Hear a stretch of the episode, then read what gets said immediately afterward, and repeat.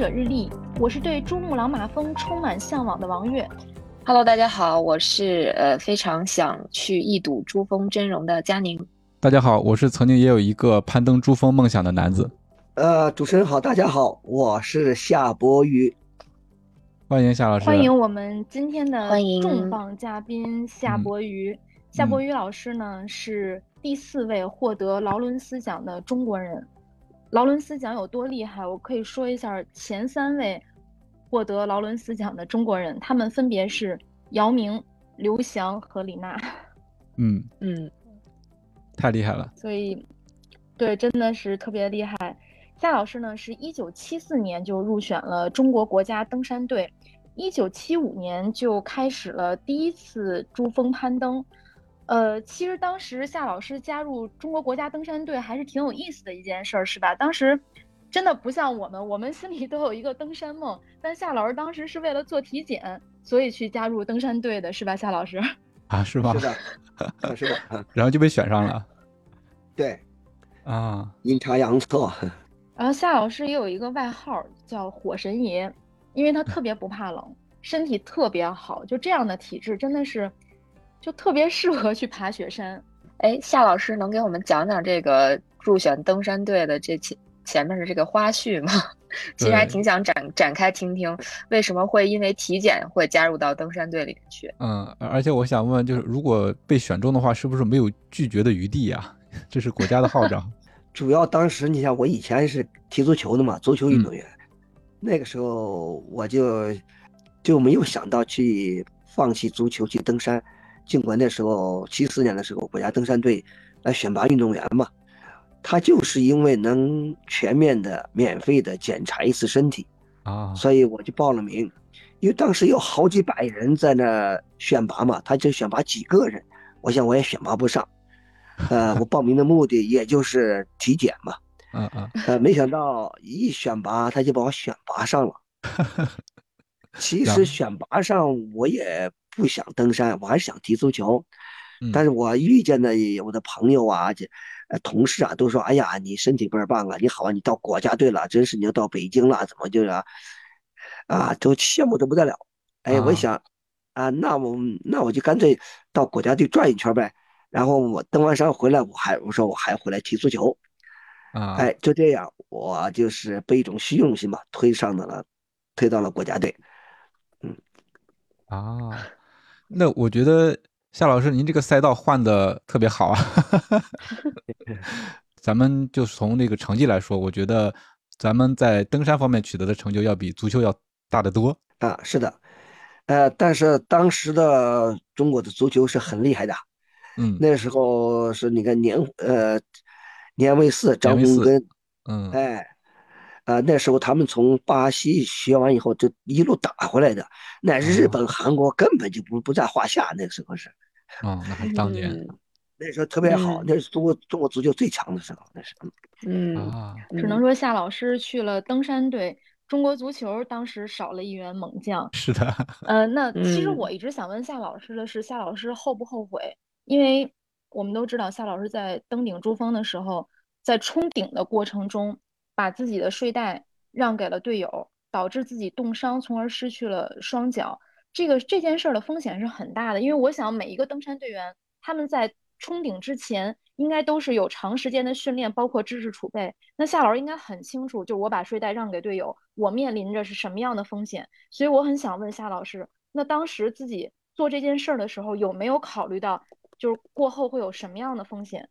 呃，当时如果有时间能联想的话，呃，联想到如果我把睡袋给他，我会冻掉的双脚，我会我会冻死或者冻掉什么部位的话，我可能会犹豫的，因为当时就没有时间去考虑这些事情，只是看到我的队友就是需要帮助，而且我当时我呃有能力帮助他，所以呢那时候就没有犹豫嘛，就就把睡袋给了他。嗯，想也没想，是本能反应。过后呢，咱们后悔了吗？因为对于一名运动员来说，就双脚是多么的重要。就您有没有过后悔或者低落？反正有时候想起来也心疼，也很伤心。呃、反正呃怎么说呢？如果说是想到有这么严重的后果，确实我可能会会犹豫的。那后来是怎么就走出来这个？因为我觉得，就真的对于任何人、任何一个人来讲，失去双脚这个痛苦，您后来是怎么走出来的呢？其实这也是一个很偶然的机会。啊，失去双脚以后，那时候我才二十几岁嘛，我想我嗯可能后半生可能要在轮椅上度过。啊，所以我对今后的生活都失去了信心。我不知道我今后今后怎么去生活。直到后来过过了可能不到一年吧，就是我遇见了一个就是外国假肢专家，他到中国来就是讲授那个制作假肢工艺的。他看了我的情况以后，他跟我说：“你安上假肢以后，不但可以像正常一样的生活，你还可以再登山。”当那个当时所有的人都不都就是就说：“哎呀，他不可能啊！”好脚都登不上去，你这你没有脚的人登什么山？他是在骗你的，他是在安慰你的。他那个时候对我来说，啊，我是特别希望就是听到这样的正能量的声音。我想，尽管他是骗我的话，我想善意的谎言我也可以接受，但是我还是相信他。我想，我想他不会骗我的，所以我就开始去就是规划自己今后能干什么，就通过这一次登山。我觉得我的就是适应性、耐寒能力和体能，哎，都还很适合于登山。毕竟我在青海踢足球嘛，就比较高原，而且呢，踢足球也体能也挺好。而且那在青海的时候，我也可以一年四季都冷水洗澡嘛。而且通过这次登山吧，我发现那个就是登山过程中真的刺激性啊、冒险性和挑战性，也很适合我当时那种年轻的心态。当然，假肢踢不了足球，把我这条踢足球的梦给我堵死了。所以我想，那我就再登珠峰，就这样，嗯五脚再登珠峰就成了我一个梦想，就成了我一个奋斗的目标。这是哪一年的事儿？那是呃七六年，七六年初或者是七五年底的事情。嗯哦，嗯，对，其实呃，夏老师第一次登珠峰是七五年，然后第一次登珠峰的话，其实就失去了双脚，然后后来的话是通过这个假肢，然后自己能重新站起来之后，其实就很快就想到了自己还要再去珠峰，再征服它一次。那这个时间其实很长啊。对，就是为了再次向珠峰发起冲击，其实夏老师是做了几十年的准备。那给我们讲一讲这个，从下定决心，我虽然没有双脚，但我还要再登珠峰，然后到二零一四年向珠峰发起冲击，那中间的这个准备过程，能不能给我们讲一讲？当我有了再登珠峰的梦想以后，呃，那时候还没有安上假肢嘛，我就在病床上的时候，我就嗯把骨科牵引用用的那个沙袋绑在腿上，练习腿部力量，然后就是仰卧起坐、俯卧撑等等。呃，因为我知道嘛，一切运动的基础就是力量。呃，当我穿上假肢的时候，呃，尽管当时中国的假肢还是比较简陋，但毕竟它让我站起来了，朝着我的梦想迈出了第一步嘛。穿上假肢以后呢，其实我就开始了，就是呃，参加残疾人运动，所以我在国际、国内的残疾人运动会上，我就夺了几十枚奖牌。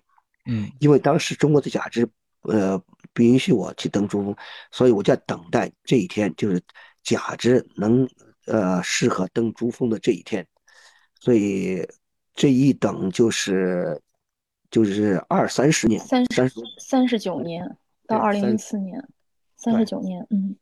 嗯。呃一四年的时候，我就觉得假肢可以登珠峰了，这时候我才开始第二次攀登珠峰。所以在这中间，夏老师其实一直都没有放弃锻炼，甚至说在国际上拿了很多的奖牌，一直其实但是心里面还是为着那个珠峰这个目标做准备。是啊，因为我在一直都在锻炼嘛，我从来没有停止过。当时嗯你看，因为中国的假肢还比较简陋的情况下，但那个假肢就把我的腿磨破。大夫嗯说，你看，要想让你的伤口愈合，你就不能穿假肢，你就要卧床，不能锻炼。但是我嗯一天都不能不锻炼，这样呢，导致伤口长期的不愈合，发生了癌变，癌症就转移到我的淋巴上。啊，哎，因为淋巴癌大家知道是非常可怕的一种癌嘛，它全身都在跑。这时候好像我的生命就进入了倒计时。呃，其实我并不怕死，因为我第一次攀登珠峰的时候，已经和死神就擦肩而过。呃，我就觉得我攀登珠峰的梦想没有实现，我就不能这么轻易的倒下。只要我活着一天，我就要为我的梦想去奋斗一天，去拼搏一天。啊，所以我就从来不去想这个病情，尽管当时我的病房里住着六个都是癌症患者。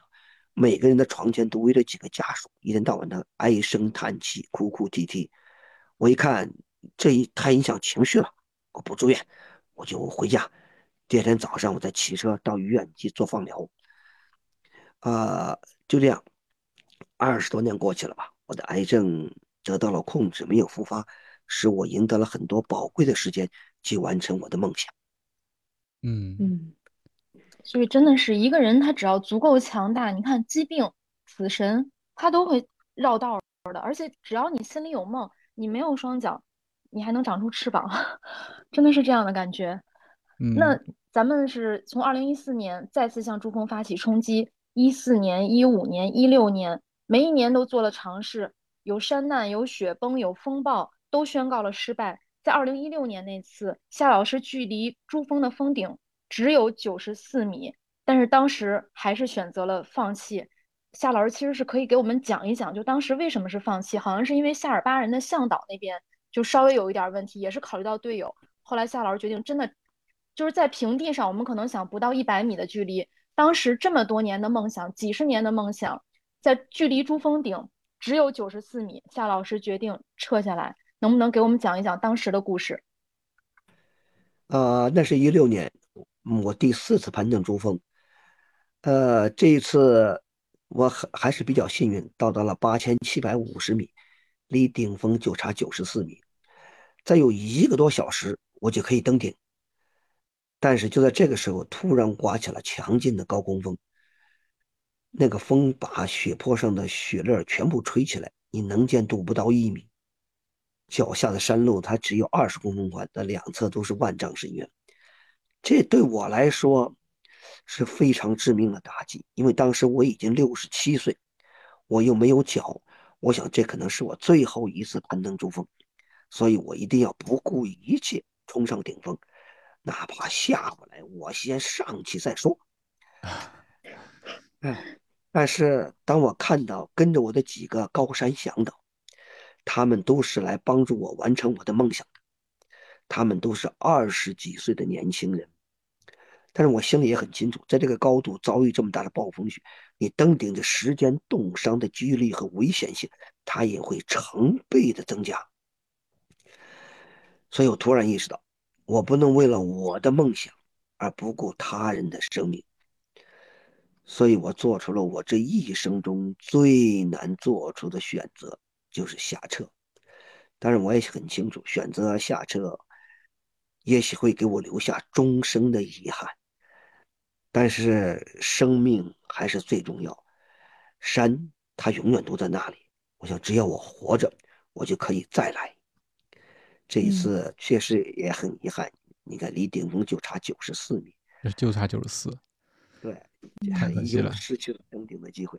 嗯嗯嗯嗯，不管是夏老师自己觉得，还是在我们看来，其实都是特别可惜的一次。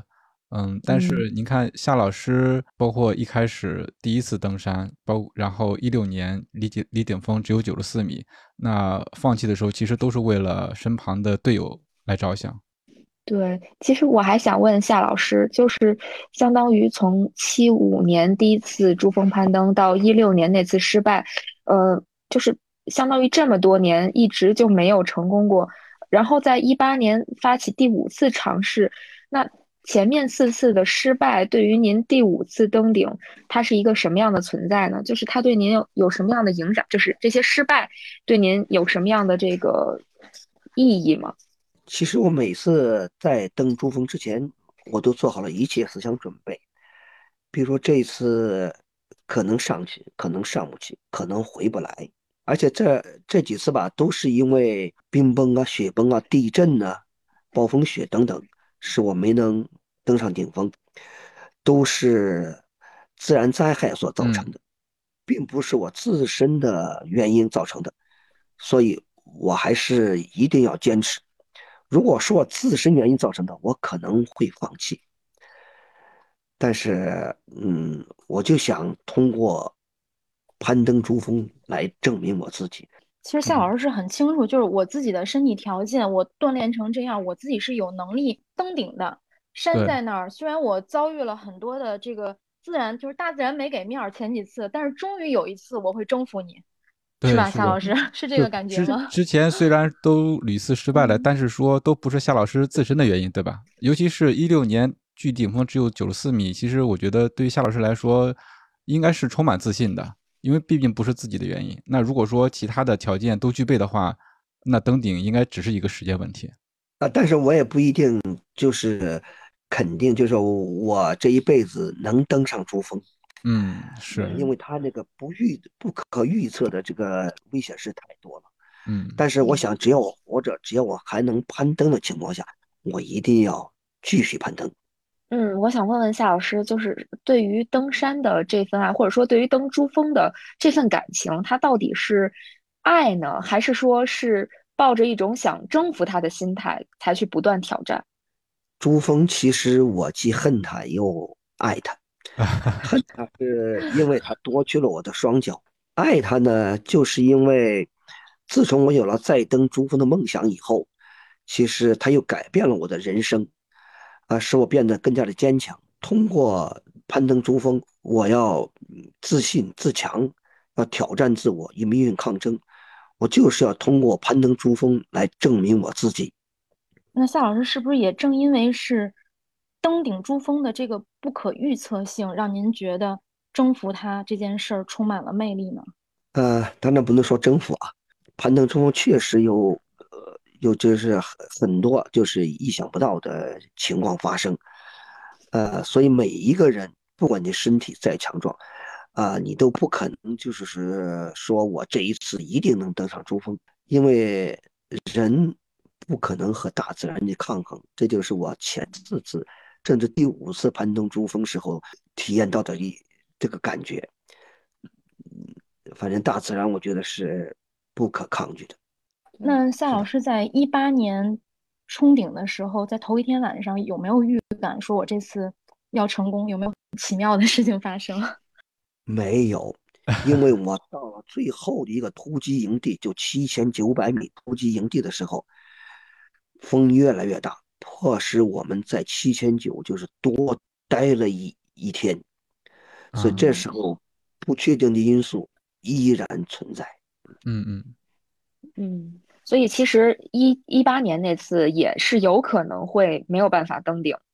嗯，是的，因为一八年我从大本营一出发的时候，就狂风大作，雷电交加，当时我心里特别紧张。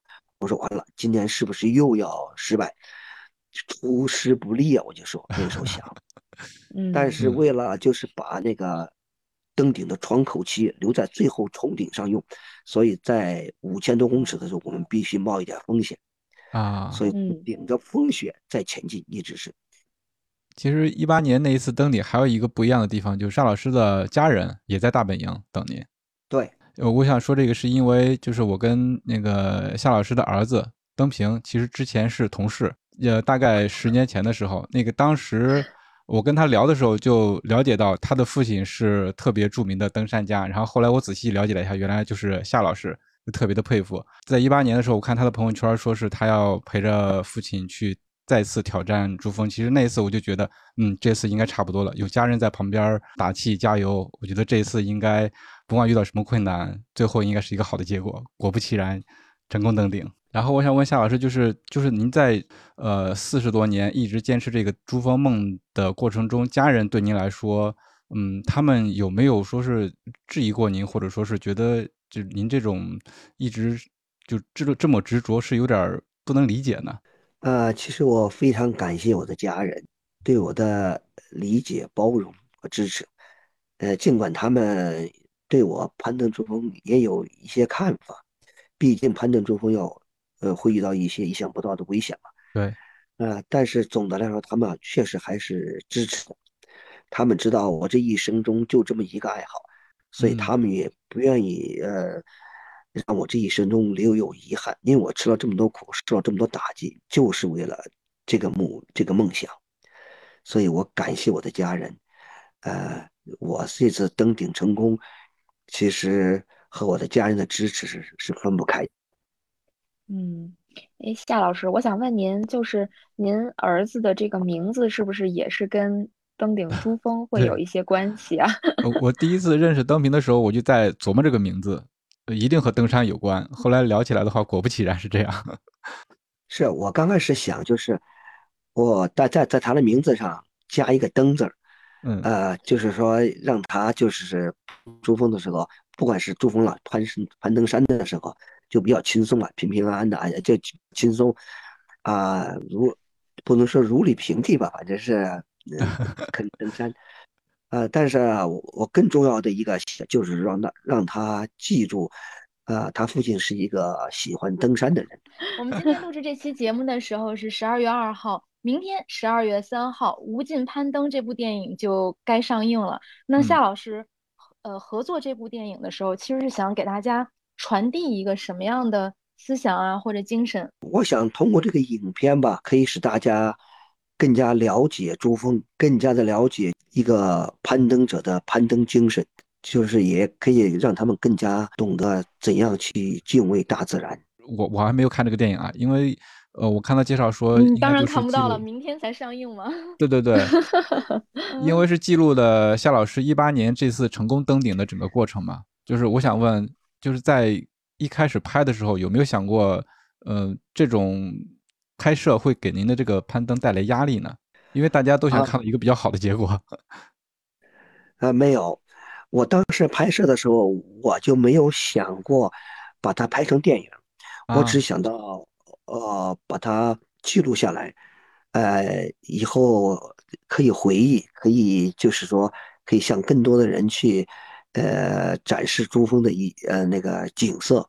但是当这个拍完以后呢，就是就是有的人就是就是想就看过这个，就是一些一些素材吧，看过很多素材的，我就觉得这个应该把它把它呃拍成呃电影儿，拍成一个纪实的电影，呃，让更多的人去了解。嗯后来我们就就找了一些就是导演，就是《流浪地球》的导演，还有那个长津湖的一些导演，都是中国就是顶级的一些导演吧，就嗯是把这个把我这个纪录片把它完整的就是重新的剪接出来。啊，当然我们也很清楚，因为纪录片肯定是不好得到票房的，但是我也讲就是我并不是需要他去赚钱，我只要呃通过这个去传递一种精神。当然资金也很重要，你没有资金你就运作不下去嘛。后来我们找了找到了吴京，找到那个郭帆导演，嗯啊，他们后来就就说，啊，因为吴京他们在一一九年演了一个我的就是那个攀登者的电影嘛，对对对，嗯，嗯嗯对嗯，我嗯，胡歌对吧？胡歌是那个胡歌是原是，型，嗯嗯对对哎，对对对，原型，演了我原型，嗯啊，他们就是对我还比较了解，呃，吴京和郭帆就是就问，就说你们知不知道这个现在这个这个纪录片就是不太好，呃，不太好卖票房，啊、你们觉得你们这部影片到底能不能赚钱？当时我那个合作伙伴就说，我们想到这一点，就是肯定是要赔钱的，因为我们现在运作不下去，没有钱，我们现在运作不下去了。后来那个吴京和那个郭帆就说，赔钱我们啊，我我们投，就这样。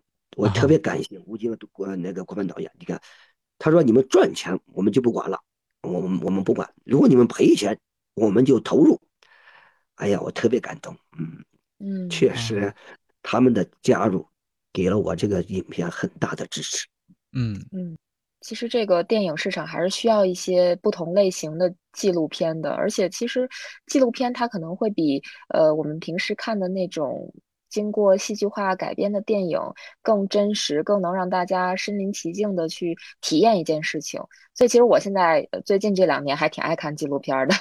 我也想就推荐给我们的听众吧，大家如果有机会可以去，呃，就一定要看《无尽攀登》这部纪录片啊。其他的纪录片也可以适当的看一看，我觉得是很有意思的。就这些年，好像有越来越多的人就喜欢上了看纪录片儿，就包括越来越多的年轻人，像我们也是，之前喜欢看电影，后来觉得看纪录片儿特别有意思，因为它是真实的。嗯，对对对，贵在真实。之前呢，我跟夏老师也录过很多次的节目，跟夏老师聊过。夏老师登顶珠峰绝对不是人生的最终目标。其实，在登顶珠峰之后，夏老师还有一系列的目标，但是现在可能是因为疫情的原因，我不知道这个目标是不是推迟了。夏老师也可以跟我们分享一下。嗯，想，是的，嗯，登完珠峰以后，因为我喜欢攀登嘛，呃，所以我制定了。呃，继续攀登七大洲和探险南北极的这个计划啊，一九年呢，后来我就去攀登了欧洲的最高峰阿尔布鲁士，又攀登了南北的最高峰阿贡加瓜。可是疫情期间，呃，就一切都停止了，出不了国嘛，一切都停止了。所以我现在呢，在国内就制定了一个百城千山的这么一个计划，呃，一边就储备体能，为今后攀登的。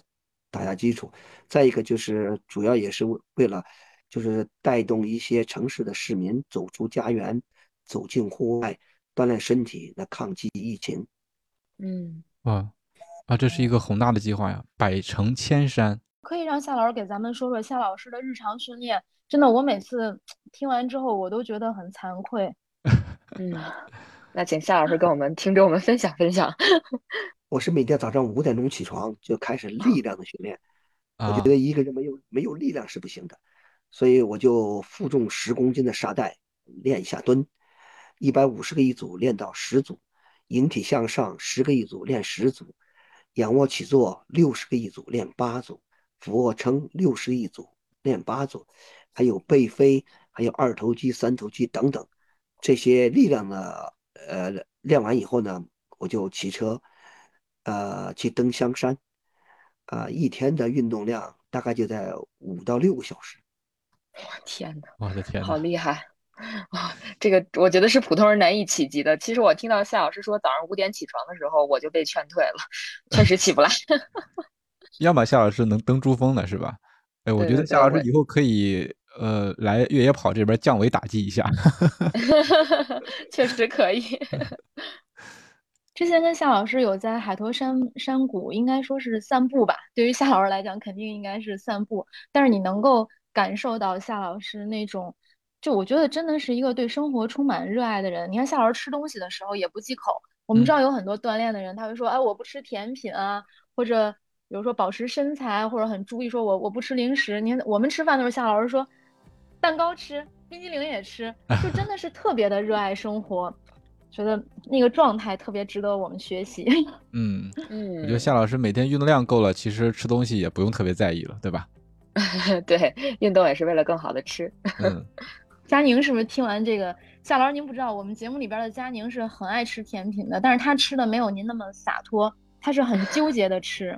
其实佳宁听完之后，是不是觉得以后吃甜品的时候可以更洒脱一点儿？嗯，我向夏老师学习，我多运动。对对对，嗯。多向夏老师学习，增加运动。那我们对我们的节目传统的是有一个推荐环节，其实推荐环节就推荐大家，呃，从明天开始能够去电影院看《无尽攀登》这部电影吧。嗯，就不管是纪录片还是电影，我觉得需要有更多的人去票房支持。对，支持夏老师。也特别感谢今天夏老师能够来我们跑者日历做客，因为。因为这几天呢，夏老师其实一直在这个，比如说电影宣发呀，包括在北京和外地途中奔波，我们可能都能够听到今天夏老师的声音都已经就很沙哑了，但是还是坚持对，坚持跟我们录这期节目，特别的感谢夏老师，谢谢夏老师，对，真的非常感谢夏老师，我们听着都挺心疼的，夏老师要保重身体，谢谢谢谢。谢谢，嗯，对，也祝愿夏老师早日把下一个梦想完成。那我们今天的节目就到这里了。如果你觉得有料有趣，请一定为我们点赞、转发和留言，这对我们很重要。我们也会不定期的选取大家的留言，在节目里阅读，让更多的人听到你的声音。另外，也可以全网搜索“跑者日历”，发现更多精彩和惊喜。感谢，再见，谢谢夏老师，谢谢谢大家，谢谢夏老师，谢谢主持人，谢谢大家。